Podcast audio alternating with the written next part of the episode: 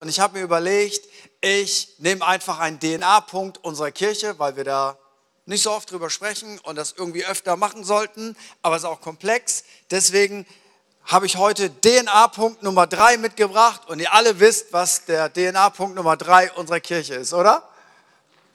Jo, okay. Habe ich mir gedacht, deswegen habe ich den ja mitgebracht.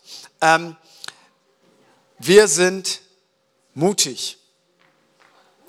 Wir sind mutig.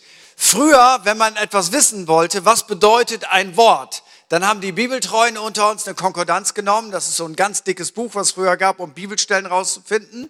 Und die anderen haben in den Brockhaus geschaut. Kennt noch jemand den Brockhaus? Okay. Simon, du sogar. Wow. Wow. So, und heute schaut mal halt in Wikipedia. So, also vergesst Brockhaus, jetzt haben wir Wikipedia, ist nicht immer wahr, aber manchmal steht da was Gutes drin. Wenn wir über Mut sprechen, dann wollen wir erstmal definieren, was ist eigentlich Mut laut Wikipedia. Mut bedeutet, dass man sich traut und fähig ist, etwas zu wagen, sich beispielsweise in eine Situation mit Unsicherheit zu begeben. Ich will das mal so sagen. Mut, wenn, vergleich das mal so mit den Pedalen in einem Auto. Mut ist wie ein Gaspedal. Du machst Attacke, du gibst Tempo und Angst ist wie ein Bremspedal. Du drückst auf die Bremse, weil das geht auf gar keinen Fall. Jetzt weiß ich, eine Bremse hat natürlich auch wichtige Funktionen. Wenn du Richtung Wand fährst, dann kannst du nicht sagen, Bremsen ist feige. Dann solltest du auf jeden Fall die Bremse benutzen. Gar keine Frage. Aber wenn du keine Wand vor dir hast und du solltest jetzt auf die Überholspur gehen deiner Berufung, deines Lebens, das, was Gott mit deinem Leben tun möchte, dann darfst du nicht auf die Bremse drücken, dann musst du aufs Gaspedal drücken. Und jetzt gibt es etwas unglaublich Herausforderndes und das lebt in dir, die Stimme der Angst. Ich gebe dir mal so ein Beispiel. Manchmal beim Einschlafen diskutiere ich mit Menschen in einer intensiven, emotionalen Diskussion nur in meinem Kopf. Ich diskutiere mit Menschen, die sind gar nicht da weil ich liege ja jetzt im Bett und ich will einschlafen, aber ich denke mir, dass sie da sind und ich fange an mit ihnen zu diskutieren, weil ich denke, die finden irgendwas blöd, was ich gerade mache und ich versuche ihnen zu erklären, dass es ja gar nicht so blöd ist, sondern dass das was Gutes ist und ich steigere mich da rein, die Emotionen, ich, ich kann sogar sauer werden auf Menschen, die nicht da sind, weil ich mit ihnen diskutiere in meinem Kopf. Versteht das irgendjemand? Ja, jetzt sag noch mal, wir haben alle keine psychischen Probleme. Selbst die stabilsten unter uns. Das Blöde ist, tausend Menschen zu leiten, ist direkt einfach. Die Challenge ist, dich selber zu leiten. Mit all diesen Stimmen in dir, mit all diesen kleinen Monstern, die alles kommentieren, was du tust, weißt du? Selbst kleinste Kleinigkeiten werden kommentiert. Immer steht so ein kleiner innerer Richter in deinem Kopf auf und sagt dir, was du falsch gemacht hast, was du auf gar keinen Fall wagen darfst, dass das nicht klappt, dass das auf jeden Fall nicht funktioniert. So geht das hier nicht und du doch erst recht nicht. Kennt irgendjemand diese kleine Stimme? Das ist das Bremspedal. Und jetzt kommt Gott und er sagt, heute reden wir über dein Gaspedal. Mut ist nicht die Abwesenheit von Angst. Mut bedeutet, ich mache es trotzdem, obwohl ich Angst habe. Noch einmal, wenn du darauf wartest, dass alle deine Ängste verschwinden, dann wirst du nie in die Gänge kommen. Mut bedeutet, du tust es, obwohl du Angst hast. In dir sagt alles, ha! Und Gott sagt, go! Und du hörst auf die Stimme Gottes und nicht auf die Stimme, ah! Ich wünschte, ich könnte deinen Kopf ausschalten und meinen Kopf ausschalten, aber das wird nicht passieren, sondern Gott ruft uns das zu, du darfst mutig sein. Weißt du was? Ohne Mut wirst du nicht Gottes Ziele und Gottes Berufung für dein Leben erleben. Ohne Mut wirst du nie etwas Neues wagen, weder geistlich, noch beruflich, noch familiär, noch gemeintlich. Ohne Mut werde ich kein Kleingruppenleiter. Ohne Mut werde ich Still. Ah, Schandalabande. Ohne Mut passiert all diese Dinge nicht. Ohne Mut werde ich für keinen Kranken beten. Ohne Mut werde ich nicht jemandem von Jesus erzählen. Ohne Mut werde ich nicht meinen nächsten Schritt gehen. Ohne Mut passiert eigentlich gar nichts. Ich bleibe stehen und stecken. Ohne Mut mache ich Kompromisse, die faul sind. Ohne Mut gehe ich nicht meine Lieblingssünde an. Was ist die Lieblingssünde? Das ist die Sünde, die wir nicht loslassen. Die Lieblingssünde. Und die Lieblingssünde Sünde sagt, ich bin da und ich gehe nicht. Und Mut sagt, doch, du wirst gehen, weil der, Einzig, der Einzige, der auf Dauer bleibt, ist Jesus und nicht du. Mut sagt, es geht. Angst sagt, es geht auf gar keinen Fall. Ohne Mut stehen wir auch nicht für Gottes Werte ein und sind feige. Wenn alle irgendeinen Blödsinn und irgendeinen Schrott erzählen und unsere Gesellschaft ist voll mit Blödsinn, voll mit Schrott, voll mit kranken Ideen, voll mit Perversionen, dann braucht es Leute, die mutig sind zu sagen, das stimmt nicht. Das ist nicht die Wahrheit. Und in uns ist irgendetwas, das sagt, sag das bloß nicht, halt das ganz klein. Die Leute werden dich auslachen, die werden denken, du bist komisch. Du willst auf jeden Fall beliebt sein, du möchtest nicht für die Wahrheit Gottes einstehen. Und Mut sagt, halt nicht die Klappe, sondern mach deinen Mund auf und steh für das ein, was richtig ist. Merkst du jetzt, dass du überall Mut brauchst? Ohne Mut sind wir ziemlich im Eimer. Ohne Mut werden wir keinem von Jesus erzählen. Ohne Mut werden wir nicht die Wahrheit aussprechen. Die Bibel spricht so oft davon, seid mannhaft, seid stark, seid mutig. Paulus redet davon in seinen Briefen und wahrscheinlich kommt die Basis von einem Befehl aus Josua 1, dort Vers 7 bis 9. Ich zitiere das nur, weil ich will Zeit sparen. Die Quintessenz dessen ist folgendes. Josua steht vor einer Aufgabe, die er sich nicht zutraut. Er soll das Volk Gottes leiten. Jetzt wirst du sagen, ja, das kann man ja schon schaffen. Ein bisschen Schakka, reiß dich zusammen, schaffst du schon, Alter. Aber er sollte Mose nachfolgen. Was bedeutet das denn? Der Nachfolger von Mose zu sein, bedeutete eigentlich, du kannst nur verlieren. Warum? Die Bibel sagt, Mose war der demütigste Mann auf Erden. Ich meine, das kannst du nicht mehr toppen, oder? Mose führte das Volk Gottes aus Ägypten heraus. Der Pharao wollte nicht. Mose betete und zehn Plagen kamen. Mose steht vor dem Meer, hinter sich die Ägypter und er hat einen Stab des Glaubens und im Namen Gottes öffnet er dieses Meer.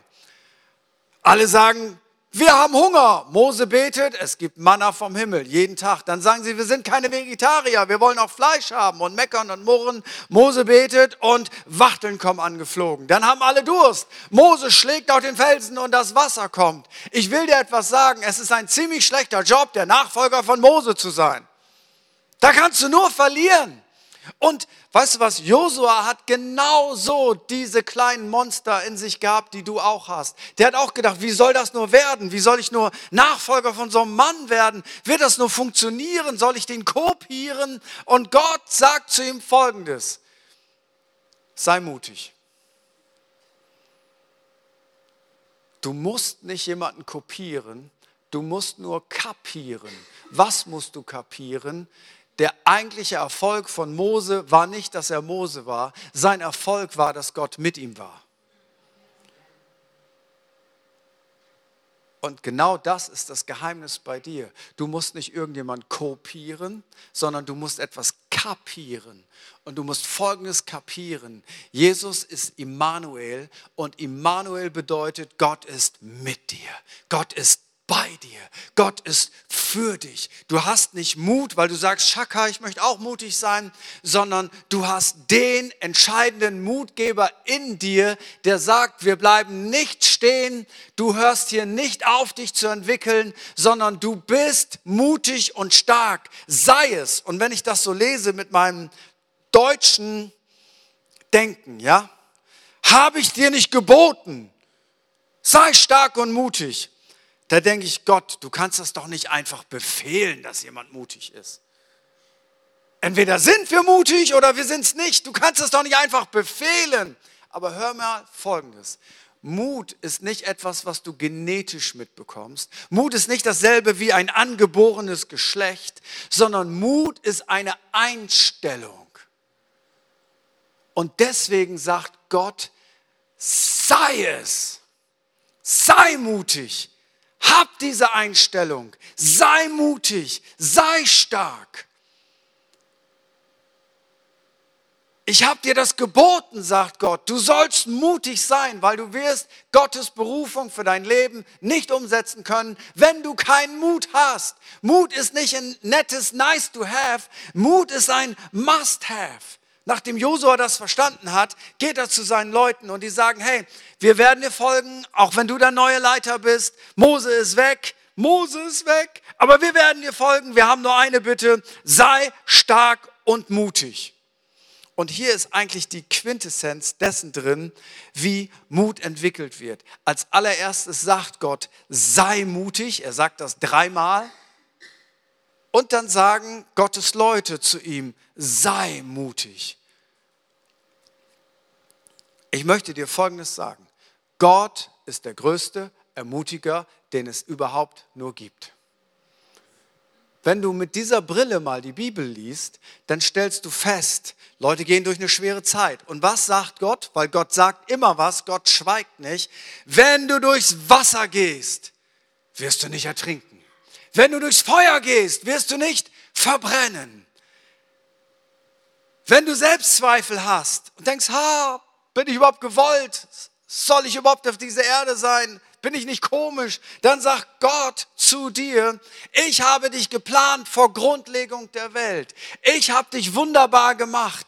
Ich bin bei dir. Ich bin für dich. Wenn du denkst, ich werde verlassen werden, dann sagt Gott, ich werde dich niemals verlassen. Ich werde dich niemals alleine lassen. Ich werde bei dir sein alle deine Tage, solange du lebst, solange du Erde existierst. Wenn du denkst, liebt mich überhaupt jemand, sagt Gott dir, ich habe dich je und je geliebt. Aus lauter Güte habe ich dich zu mir gezogen. Ich könnte jetzt noch 10.000 andere Verse zitieren. Ich will dir etwas sagen. Gott ist dein größter Ermutiger.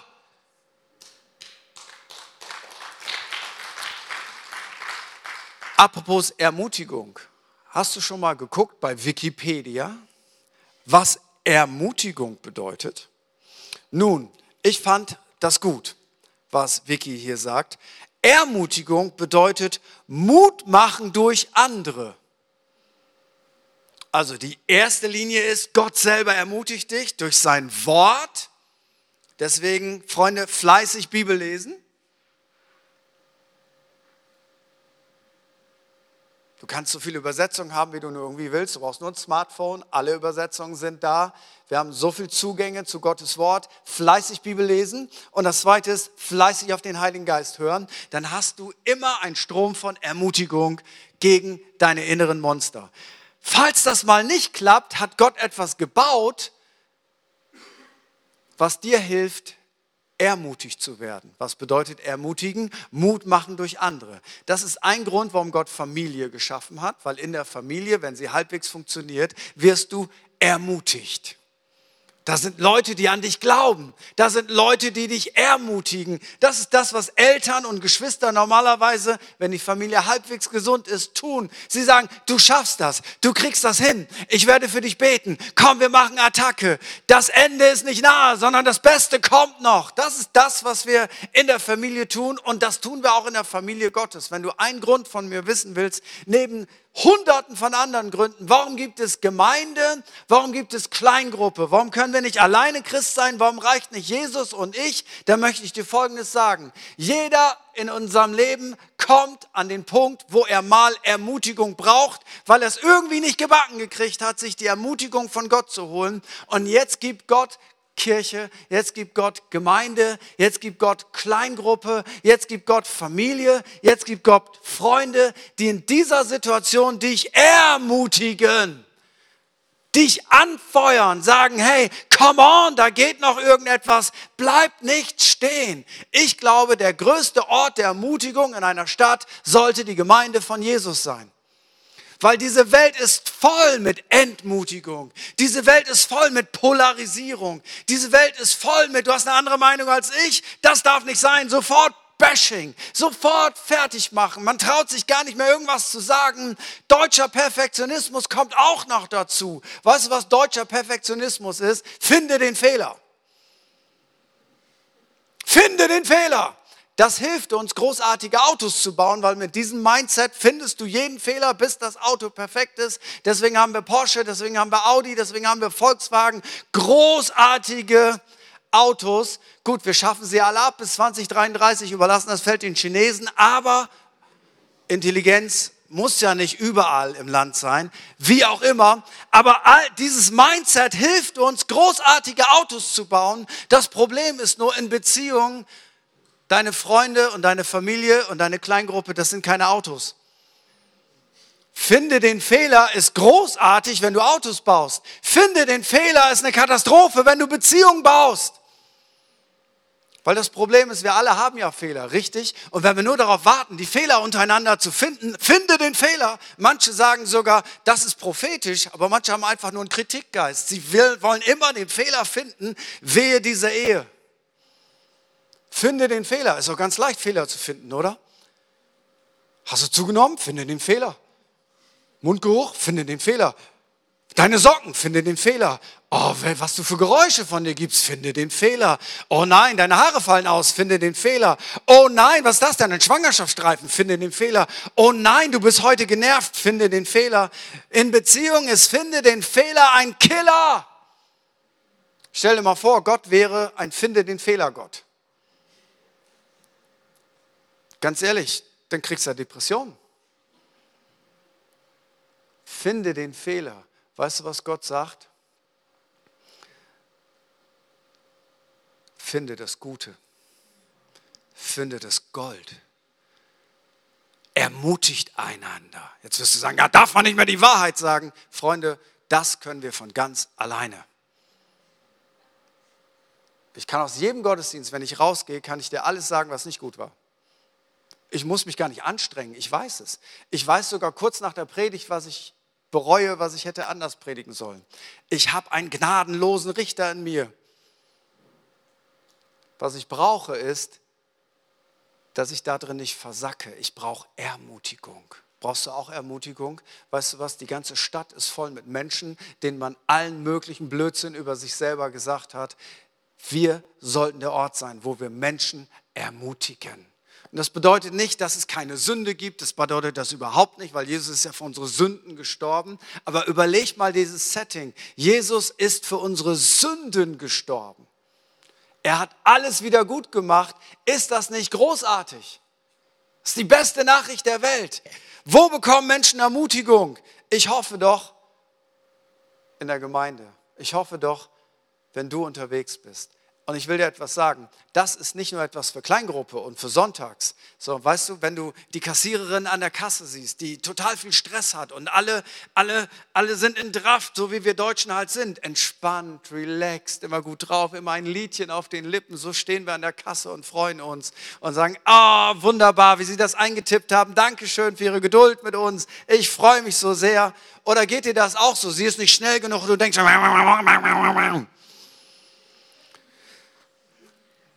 Ich will dir Folgendes sagen, wenn du dir angewöhnst, Menschen zu ermutigen, wirst du immer das ernten, was du siehst. Gewöhnst dir doch mal an, da wo du bist. Ermutige doch mal deine Eltern. Ermutige deine Kinder, ermutige deinen Mann, ermutige deine Frau, ermutige deine Freundin, ermutige deine Freunde, ermutige deinen Kleingruppenleiter, ermutige deinen Pastor, ermutige das Leitungsteam, ermutige die Lobpreise, ermutige fremde Menschen, die du triffst, ermutige die Leute in deiner Klasse, ermutige die Leute an der Uni, Ermutige die Leute in deiner Firma. Ich will dir etwas sagen. Menschen, die eine Atmosphäre der Ermutigung um sich bauen, werden Menschen sein, denen man bald die Frage stellt, wieso bist du so drauf? Und dann kommt der Moment, wo wir über Jesus reden.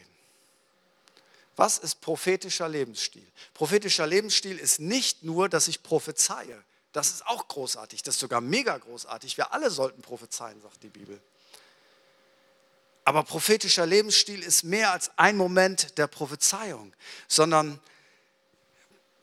prophetischer Lebensstil heißt, ich sehe das Gold in einem Menschen, ich sehe das Potenzial in einem Menschen und ich spreche das Potenzial aus. Ich spreche aus, wie dieser Mensch sein soll, wie er sein könnte. Aber nüchterner Lebensstil heißt, ich sage nur das, was ist. Aber guck mal, wie Gott einem Mann begegnet, der ein Feigling ist, der sich versteckt, der nicht gut drauf ist. Sein Name ist Gideon und der Engel des Herrn kommt und sagt zu Gideon, wenn er Deutscher gewesen wäre, hätte er Folgendes gesagt. Du bist ein Feigling. Du solltest Buße tun über deine Feigheit. Du bist ein Versager. Du traust dich nicht. Und er hätte recht gehabt. Aber was sagt dieser Engel? Er sagt prophetisch, du bist ein Held Gottes. Und ich denke, der? Pff. Hallo. Aber weißt du, was der Engel macht? Der Engel spricht das aus, was Gott für ihn sieht. Der Engel spricht das aus, was für ein Potenzial in ihm ist. Der Engel spricht nicht das aus, was er sieht, sondern er ruft das, was nicht da ist, so als wenn es schon da wäre. Du Held Gottes. Aber es ist er doch gar nicht. Aber er ruft es so, als wenn es da wäre. Und weißt du was? Er wird sich jetzt dahin bewegen, was Gott über ihn ausgesprochen hat und nicht in die andere Richtung. Und ich möchte dir Folgendes sagen. Was sprechen wir über Menschen aus? Das, was Gott in ihnen sieht, das, was Gott für sie plant oder einfach den nüchternen Status quo. Du Feigling. Aber ich will dir was sagen. Gott sieht in Feiglingen schon mutige Helden. Was sprechen wir aus? Prophetisch reden heißt, ich kümmere mich nicht nur darum, was jetzt ist, sondern ich sehe, was da ist. Weil ich glaube, das wird Menschen entwickeln und nach vorne bringen und wird aus Menschen, die zerbrochen sind, wird aus Menschen voller Minderwertigkeit, wird aus Menschen, die ihr Potenzial nicht erkennen, das Gold prophetisch hervorheben und in Existenz sprechen. Worte sind nicht nur dazu da, um zu kommunizieren. Worte sind dazu da, um zu kreieren. Mit unseren Worten schaffen wir eine Realität, so wie Gott das gemacht hat. Er sagt zu Abraham, Vater vieler Völker.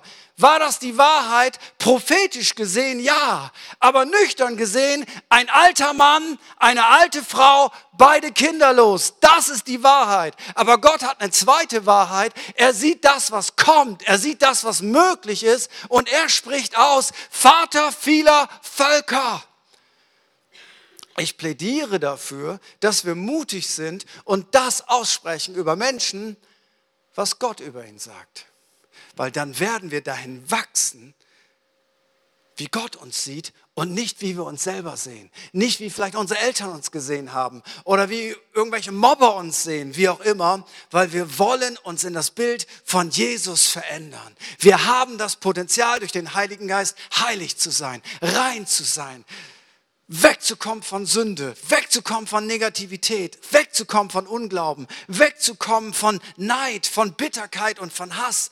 Wir sind gereinigt, geheiligt, Könige, Priester, Männer und Frauen Gottes des Allerhöchsten mit so einem Rückgrat, weil wir uns vor Jesus beugen, können wir im Alltag stehen und sagen, hier bin ich, ich kann nicht anders, dafür stehe ich ein, weil Gott mit mir ist. Wow. Stand nicht im Skript, aber finde ich gut. Du sagst, das finde ich doof, dass du das selber gut findest. Ist mir egal. Ich bin jetzt in dem Alter, da ist mir das egal, was du über mich denkst. Willst du wieder 20 sein? Nein! Ich hätte zwar gern die Energie und auch die Faltenlosigkeit und auch ein bisschen weniger hier, aber ich möchte nicht mehr 20 sein. Das ist viel zu anstrengend. Diese hormonellen Schwankungen, diese. Ich bin ganz dankbar, dass ich da bin, wo ich bin. Okay, ich muss auf die Uhr schauen. Okay.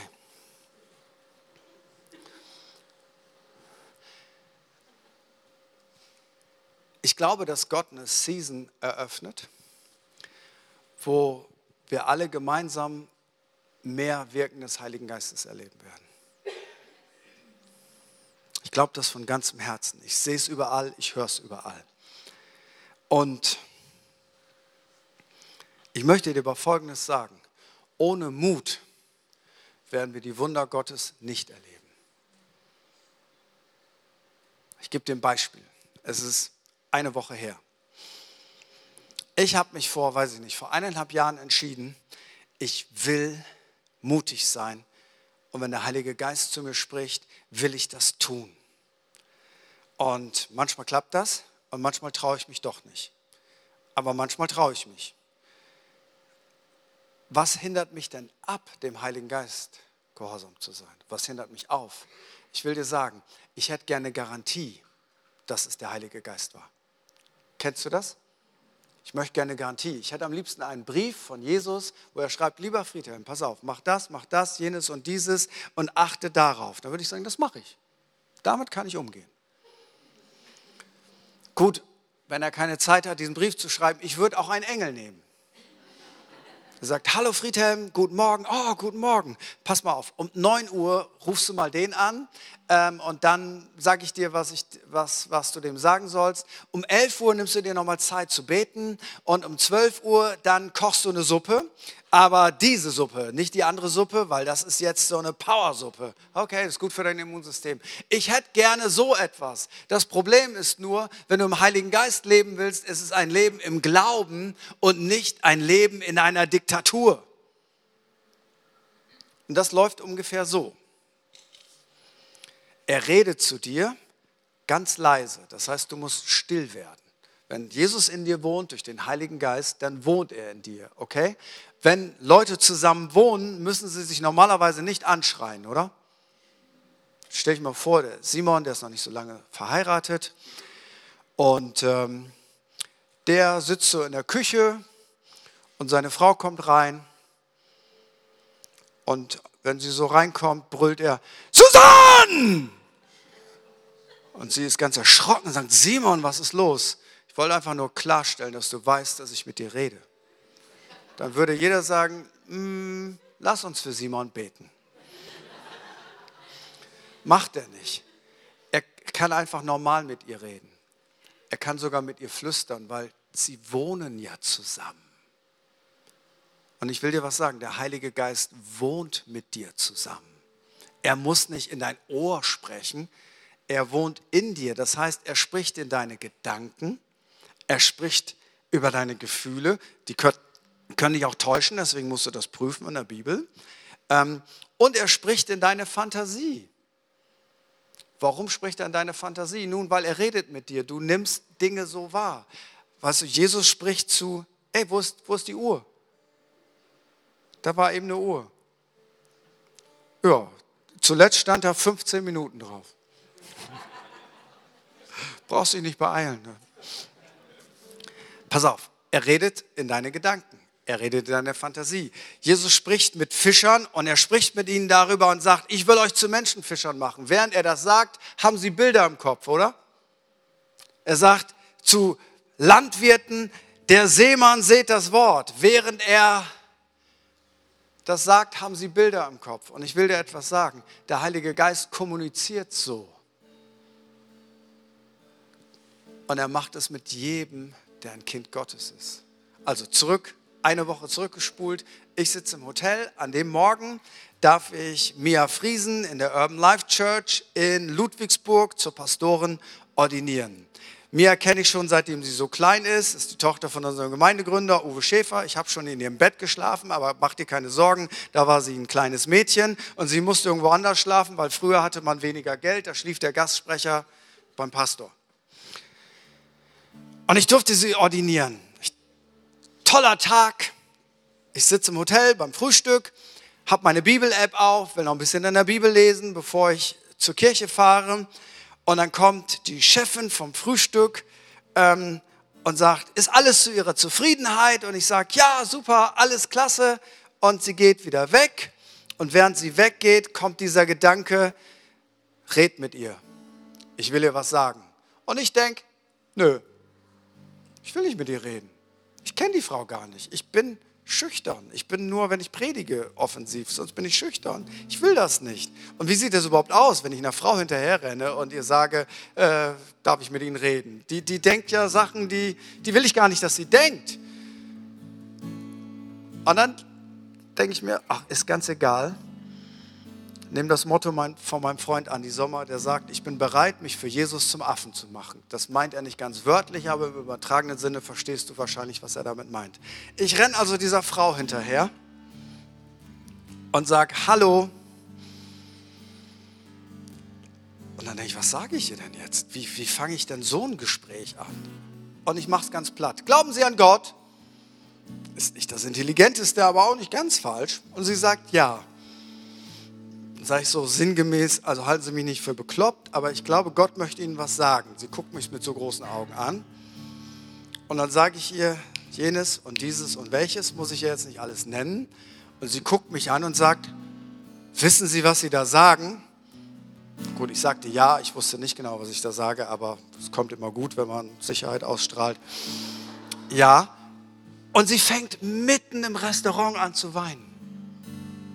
Das ist ihr peinlich, weil sie ist die Chefin von diesem Frühstückssetting und sagt, können Sie mal mitkommen? Sie nimmt mich also an einen Ort hin, wo wir nicht so beobachtet sind.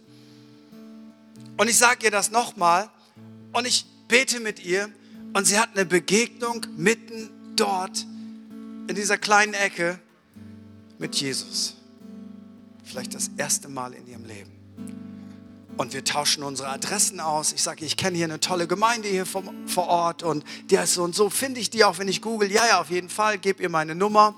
Und sie sagt, hier haben Sie noch meinen Namen, damit Sie das nicht vergessen. Dachte ich, das vergesse ich bestimmt nicht. Und nimm diesen Zettel mit und drück ihn an diesem Morgen Pastorin Mia bei der Ordination in die Hand. Und ich sage, pass mal auf, ich habe eine Bitte an dich. Da ist eine Frau, die braucht Jesus, die hat heute eine Begegnung mit Jesus gehabt. Kannst du dich mit ihr treffen? Heute Mittag nach dem Gottesdienst in Hamm kriege ich eine WhatsApp. Heute Nachmittag treffe ich mich mit ihr. Ich bin jetzt den ganzen Tag am Fiebern und am Beten. Gott begegnet dieser Frau. Jetzt wirst du sagen, kann ich sowas auch erleben? Und meine Antwort ist ja. Es gibt nur eine Bedingung. Du musst innerlich einschalten. Und wenn dann noch Mut dazu kommt, dann können wir im Alltag, ohne komisch zu werden, die Herrlichkeit Gottes erleben. Und ich will dir etwas sagen, ich bin ready. Ich möchte mehr von der Herrlichkeit Gottes erleben. Ich möchte mehr, dass Jesus sich offenbart. Ich möchte mehr, dass Jesus Menschenleben verändert, weil diese Welt braucht Jesus. Lass uns zusammen aufstehen.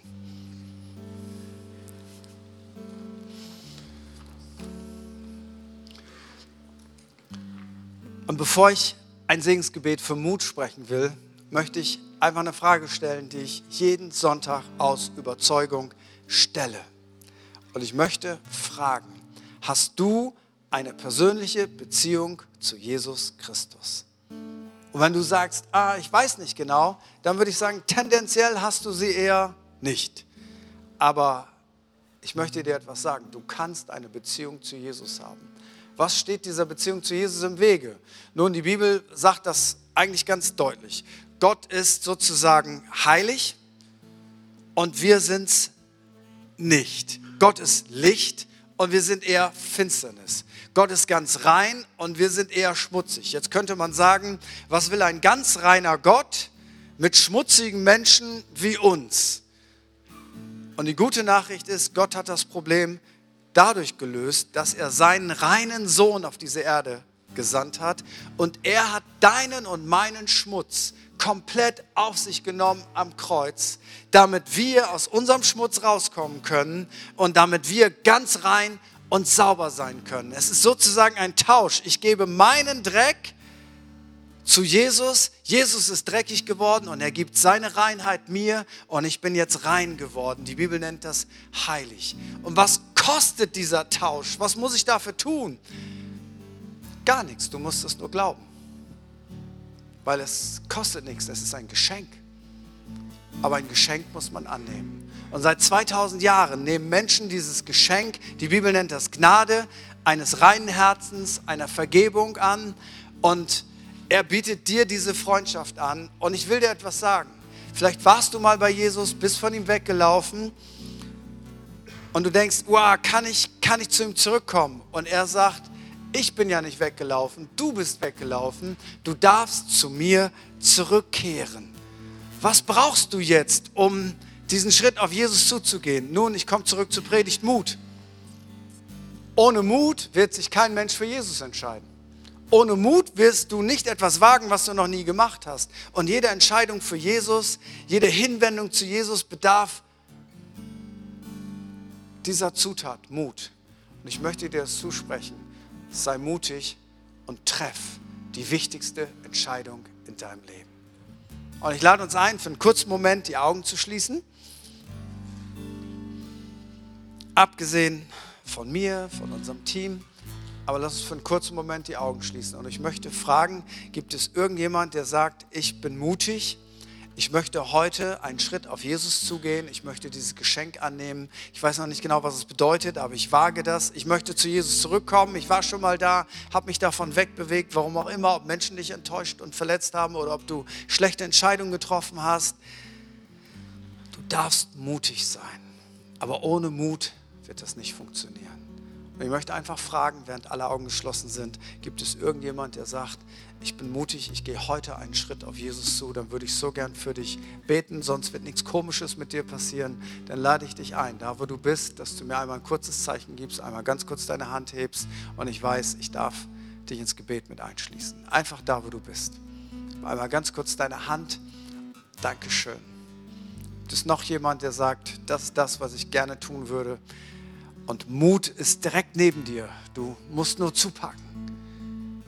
Da möchte ich dich bitten, der du deine Hand gehoben hast, die, die es vielleicht sich nicht getraut haben, mit mir zusammen und der ganzen Gemeinde ein Gebet zu beten. Und wir beten nicht wir beten, wir schmeißen dieses Gebet jetzt hier an die Leinwand und wir beten das gemeinsam. Und übrigens in der Credo-Kirche betet man dieses Gebet laut. Das ist kein Flüstergebet, das gibt es auch. Das ist ein Lautgebet, damit jeder sich mit einklinken kann, der das vorher noch nicht gebetet hat. Ready? Okay, wir beten das bei, ah, sagen wir zwei, drei sage ich immer. Eins, zwei. Jesus, ich weiß, dass du mich liebst. Es gibt nichts, was ich tun könnte, damit du mich mehr liebst. Und durch nichts, was ich tue, würdest du mich weniger lieben. Du bist für mich gestorben und auferstanden. Ich glaube an dich. Du bist mein Gott, mein Retter und mein Herr. Bitte schenke mir die Vergebung meiner Schuld. Ich möchte als dein Kind leben und du sollst mein ganzes Leben bestimmen. Ich danke dir, dass ich durch dich wirklich frei bin und ein Leben in Ewigkeit habe. Amen. Herzlichen Glückwunsch zu dieser mutigen Entscheidung. Direkt nach dem Gottesdienst kriegst du ein Geschenk, ein Startpaket von uns. Da sind ein paar Tipps drin, wie aus diesem einen Schritt von heute weitere Schritte für die Zukunft im Glauben werden. Keine Angst, das ist was sehr Gutes. Falls du dich nicht getraut hast, dich zu melden, aber du hast dieses Gebet mitgebetet, geh direkt nach dem Gottesdienst, wenn du hier rausgehst. Rechts ist ein Infopunkt, da kannst du einfach hingehen und sagen, ich habe dieses Gebet gebetet und die Leute würden es lieben, mit dir zu quatschen, noch mit dir zu reden, deine Fragen zu beantworten, falls das möglich ist. Und eins solltest du auf jeden Fall tun. Komm einfach wieder, weil Christsein ist Mannschaftssport. Das machen wir nicht alleine, das machen wir zusammen. Wir sind eine Familie, wir sind eine Herde, wir sind eine Mauer. Alles verschiedene Begriffe dafür, dass wir es nicht alleine schaffen. Wir brauchen Ermutigung und wir tun das zusammen und die Bibel nennt das Gemeinde oder Kirche.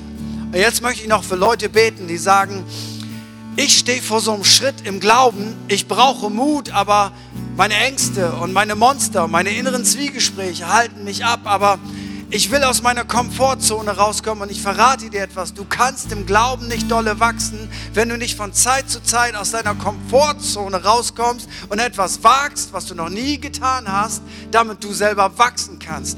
Für manche Leute ist der Schritt wichtig, ähm, Verantwortung zu übernehmen für eine Kleingruppe. Und Kleingruppe zu übernehmen heißt Mut, weil da können komische Leute kommen. Vielleicht kommen sie auch gar nicht. Vielleicht floppt das Ganze. Vielleicht musst du das Ding zumachen. Tausend Worst-Case-Szenarios. Aber vielleicht wirst du auch Leuten helfen, entscheidend im Glauben weiterzukommen. Und das wird die beste Zeit deines Lebens. Was ist der Unterschied? Du brauchst Mut. Manche Leute sollten mitarbeiten. Sie brauchen Mut, dass sie sich das trauen. Manche Leute sind hier, die sollten eigentlich hier sein. Die haben eigentlich das Potenzial mitzuspielen, weil sie haben irgendwann mal ein Instrument gelernt. Da klingelt auch was in ihnen. Aber was ist, wenn mich alle Leute angucken? Und glaubt mir, wenn man hier so, so guckt, manchmal gucken Leute auch nicht so freundlich. Du denkst, ah, ich habe hier doch nichts getan. Guck doch nicht so böse. Ja, man braucht Mut, um hier zu sein, gell? Aber ich will dir etwas sagen, wenn man erstmal das umsetzt, was Gott einem gesagt hat, dann blüht etwas in einem auf, weil man kommt in seine Berufung rein, da passiert etwas. Mut zu haben. Ich gebe euch mal ein Beispiel für einen mutigen Menschen. Pastor Dominik, Sagen, wieso ist der mutig? Ja, einfach weil er dich leitet. ne, Spaß beiseite. Vor einiger Zeit habe ich ihn gefragt, Dominik, sinngemäß, hast du Mut, eine Gemeindegründung zu begleiten, die es noch gar nicht gibt? Mit Leuten, die nicht aus deinem Kulturkreis kommen, mit Leuten, die ganz anders ticken, so wie du. Hat er noch nie gemacht. Und er hat gesagt, ja. Und weißt du, was daraus entstanden ist? Eine Kirche, die schon mehrere Leute getauft hat. Eine Kirche, wo jetzt zwei Leute ausgebildet werden zum Pastoren unseres Bundes. Eine Kirche, die das Potenzial hat, sich weiterzuentwickeln an mehreren Orten in diesem Land. Einfach weil er mutig war. Weißt du was? Wenn du mutige Schritte gehst, ermutigst du nicht nur dich selber, sondern du bist für andere eine Quelle der Ermutigung. Und das ist das, was Gott dir heute sagt. Und ich möchte dir das zusprechen. Sei mutig. Sei mutig, weil Gott ist mit dir. Und ich würde gern einfach noch ein paar Leute segnen, die sagen, wow, ich, ich weiß, da ist so ein Schritt, aber ich traue mich nicht. Und ich werde dir heute Mut zu sprechen im Namen von Jesus und du wirst diesen Schritt gehen. Und ich möchte einfach mal fragen, gibt es irgendjemand, der sagt, ich weiß genau, was du meinst, Pastor. Äh, da steht ein Schritt vor mir, ich sollte den gehen, ich brauche Mut. Darf ich mal deine Hand sehen, wenn du sagst, that's me, das betrifft mich, ich brauche ich brauch so einen Schritt des Mutes. Komm, sei mal ehrlich. Eins, zwei, drei, vier. Ehrlich. Okay, alle anderen brauchen keinen Mut. Sehr gut. Ihr seid schon mutig, aber ich möchte die Leute segnen, die so einen Schritt des Mutes gehen müssen, um aus ihrer Komfortzone rauszukommen. Im Namen von Jesus spreche ich dir das zu, dass der Herr dir persönlich sagt, sei stark und sei mutig, ich bin mit dir, hab keine Angst, geh diesen Schritt, lauf auf dem Wasser, das Wasser wird dich tragen, weil der Herr dir das gesagt hat. Sorge dafür, dass du neues Land einnimmst, erlebe die Wunder Gottes an deinem Leben, sei ein Game Changer, sei mutig im Namen von Jesus. Amen.